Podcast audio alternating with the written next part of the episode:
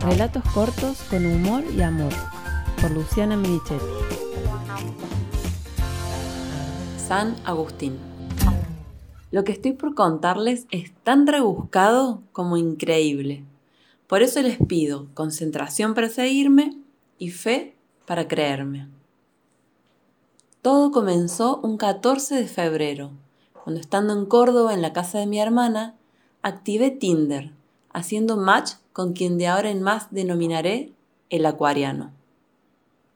Surgió entre nosotros una fluida charla virtual y al poco tiempo la posibilidad de conocernos personalmente. Aprovechando la visita el fin de semana a una amiga que vive en Unquillo, de pasada por Córdoba haría un alto para compartir el almuerzo con él y seguir viaje. Era un sábado espléndido de verano, de cielo soleado salpicado con nubecitas y aire agradable. Me bañé temprano, me vestí casual pero divina, preparé el bolso y partí en la camioneta, llena de entusiasmo y ansiedad. Era la segunda cita desde que me había separado. A la altura de San Agustín, un pequeño pueblo a pocos kilómetros del mío, sentí que el motor perdía potencia. Miré el tablero y vi que había levantado temperatura. Puse balizas y estacioné en la banquina, resignada y frustrada. Llamé a mi papá, gran conocedor de motores, quien me indicó los pasos a seguir. Déjala enfriar, fíjate si perdió agua, agregale si hace falta y trata de venirte despacio, controlándola. Si recalienta de nuevo, parala y pedí una grúa. Le avisé a mi amiga que no podría ir y lo mismo le dije al acuariano. Cuando escuchó las razones y el plan, sin dudarlo me dijo, no te muevas de ahí, voy para allá. Para que no me aburriera esperando me llamó por teléfono. Charlamos, nos reímos, insultamos la camioneta, escuchamos música, le describí dónde estaba parada y 50 minutos después de iniciar la llamada nos veíamos personalmente por primera y última vez al costado de la ruta 36. Mientras nos escaneábamos con disimulo, abrimos el capo. Había perdido todo el agua. Entremos al pueblo y busquemos refrigerante en la estación de servicio, me dijo. De paso almorzamos. Después te escolto hasta tu casa y si tenés ganas dejas la camioneta, nos vamos a Córdoba y de ahí te vas en colectivo a lo de tu amiga. Dispuesta a cumplir con el objetivo de pasar un buen fin de semana y desobedeciendo el manual de conductas seguras de las aplicaciones de citas, acepté. Las siete horas que pasamos juntos alcanzaron para que la comunicación se volviera más intensa aún. Hicimos planes de volver a vernos. Un día no pudo él, otro día no pude yo, y otro día estábamos empezando una cuarentena por pandemia que se volvió lo que todos ya conocemos. Durante el encierro, menos encontrarnos, pasó de todo. En mayo dejó de escribirme, en junio nos enviamos canciones, en julio lo bloqueé, en agosto me llamó, con la primavera volvieron las mariposas y en octubre nos confesamos las ganas enormes de repetir el encuentro. Y entre medio de todo eso pude ver mucho de mí y la manera de vincularme con los hombres. Tantos meses con tiempo disponible los aproveché para mirarme a fondo, para leer y entender de dónde vienen esas conductas, para meditar y trabajarme a conciencia. Pasé por muchos estados, tan extremos como el acuariano es un pelotudo, a gracias acuariano por todo lo que estoy viendo en mí, gracias a vos. En noviembre me saludó por mi cumpleaños y en diciembre quedamos en vernos. Él vendría a mi casa. Lo único que te pido, le supliqué intuyendo algo, es que si no vas a poder venir me avises con tiempo para poder activar otro plan. Después de tantos meses sin salir, estoy aprovechando cada fin de semana. Sábado a la tarde, sin noticias del acuariano, me subí a la camioneta con destino a Córdoba a la casa de unos amigos.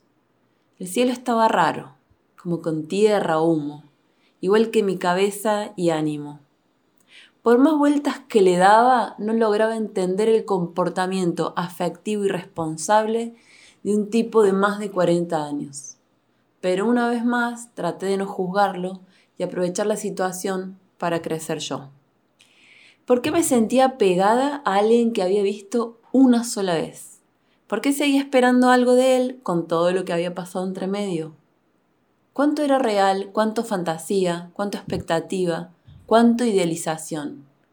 ¿A qué estaba realmente aferrada? ¿Por qué pasar el fin de semana con amigos había sido el plan B y no el A? ¿Sentía bronca o tristeza? ¿Por él o por mí? Hay dos fuerzas que habitan en mí en constante tironeo. En realidad son más, pero voy a explayarme sobre dos. Pensamiento mágico versus pensamiento lógico. Desde muy chica los números me despiertan curiosidad. El 27 y el 827 en particular han sido muy significativos, pero recién a principios del 2020, cuando el 27 se me empezó a aparecer de manera llamativa por todos lados, busqué su significado.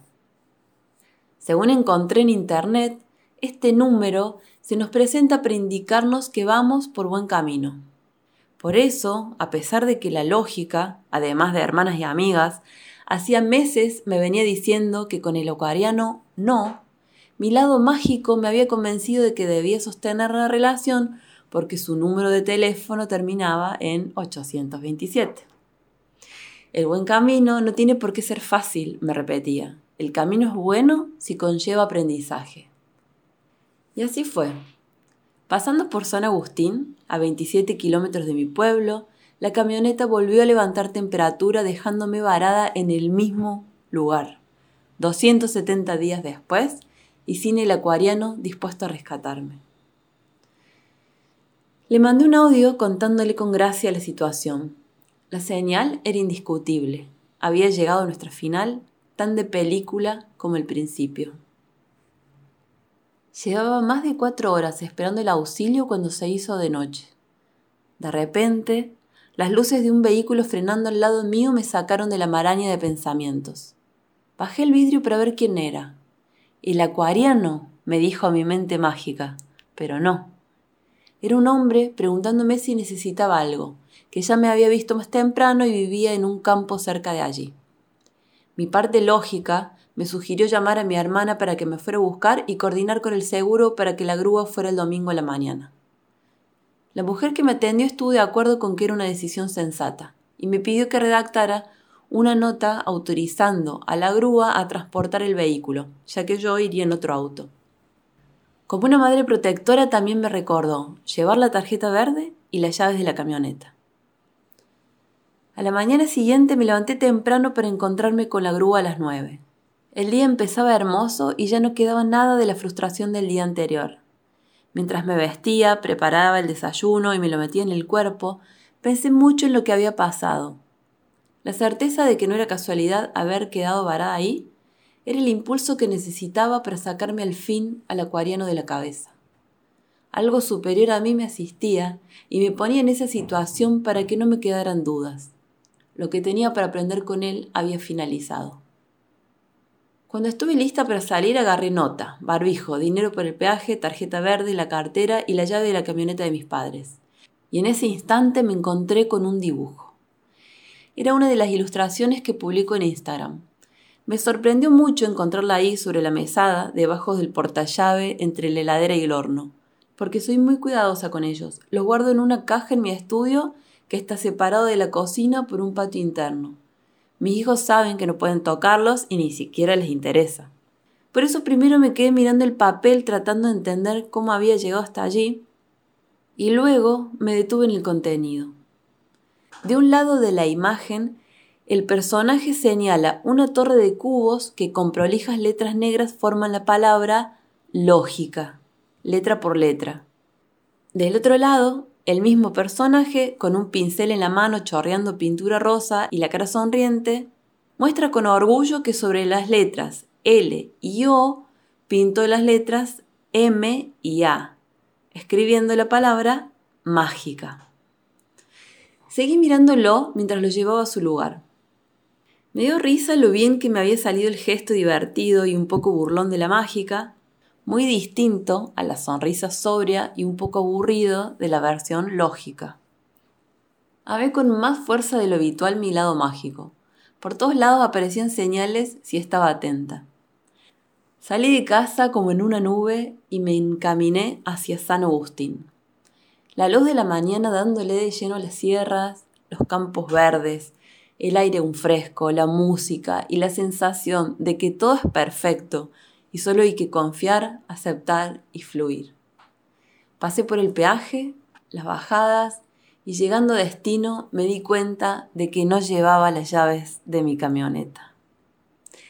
En la caja de dibujos de mi estudio la lógica sonrió y hasta pude visualizarla mostrándome su dedo mayor.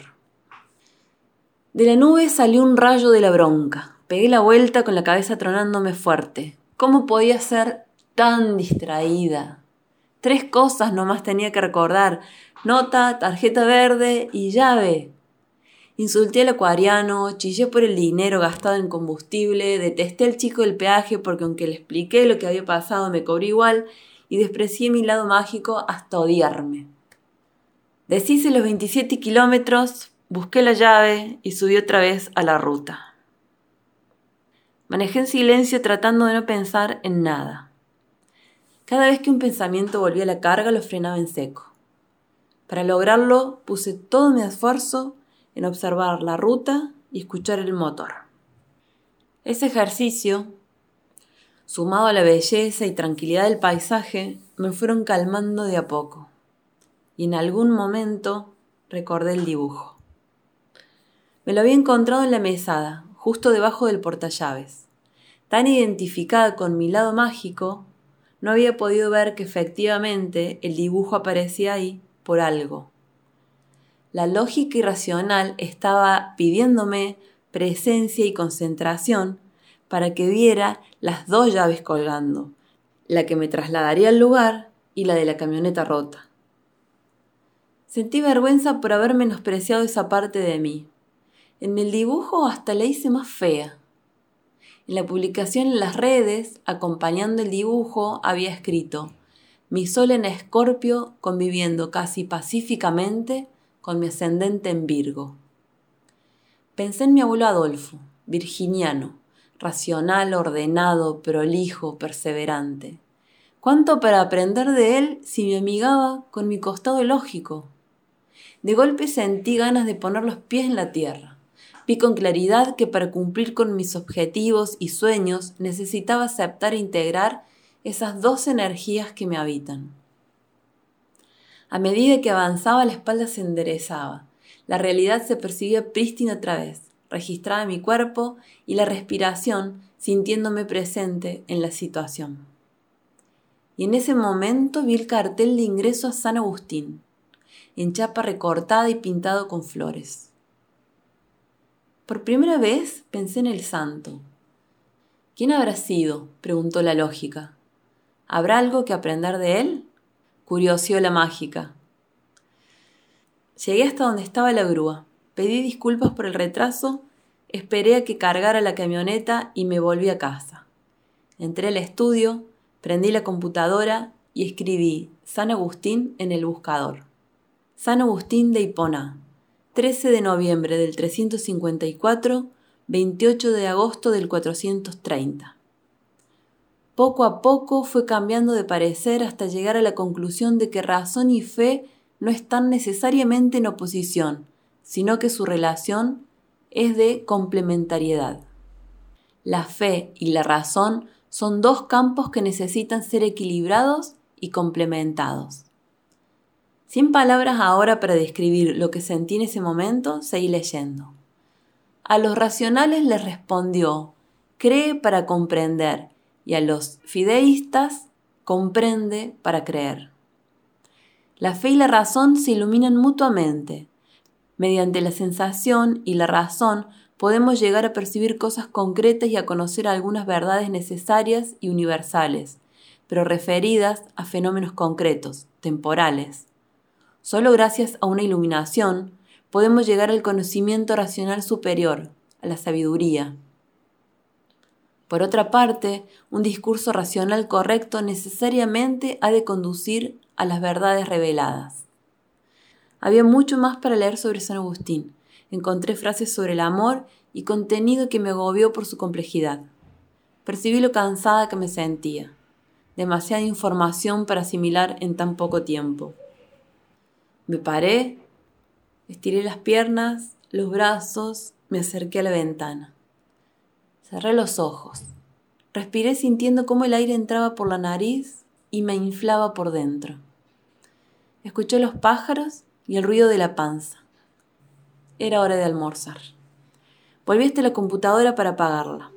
Antes de hacerlo, la mágica sugirió revisar un detalle más, solo por curiosidad. La lógica aceptó, ablandada por todo lo que acababa de leer, y se fijó en las fechas de nacimiento y muerte del santo. Las dos se rieron al mismo tiempo. San Agustín era escorpiano y falleció en agosto bajo el signo de Virgo. Abrazadas, aceptando que la vida a veces se vuelve desopilante, me fui a cocinar tranquila.